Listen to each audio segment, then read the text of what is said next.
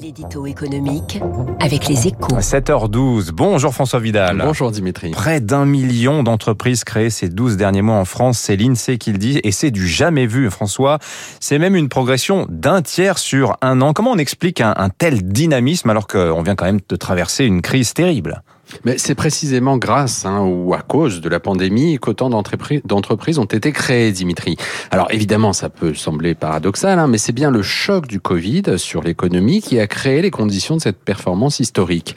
En convainquant d'abord des salariés confinés de tenter la grande aventure de l'entrepreneuriat, en banalisant ensuite le travail à distance, en accélérant surtout des mutations déjà engagées. La vente en ligne, par exemple, a engrangé cinq années de croissance en 12 mois. Autant de phénomènes qui explique que sur le million de nouvelles sociétés, les trois quarts soient des entreprises individuelles. À eux seuls, les auto-entrepreneurs constituent même les deux tiers de l'effectif.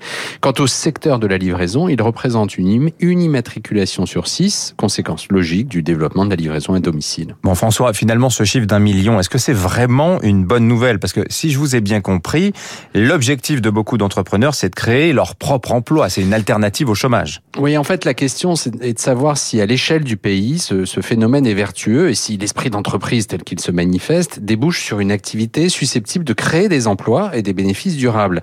Et la réponse est oui, Dimitri. Hein. même si 40% des entreprises disparaissent avant leur cinquième année, le solde est largement positif.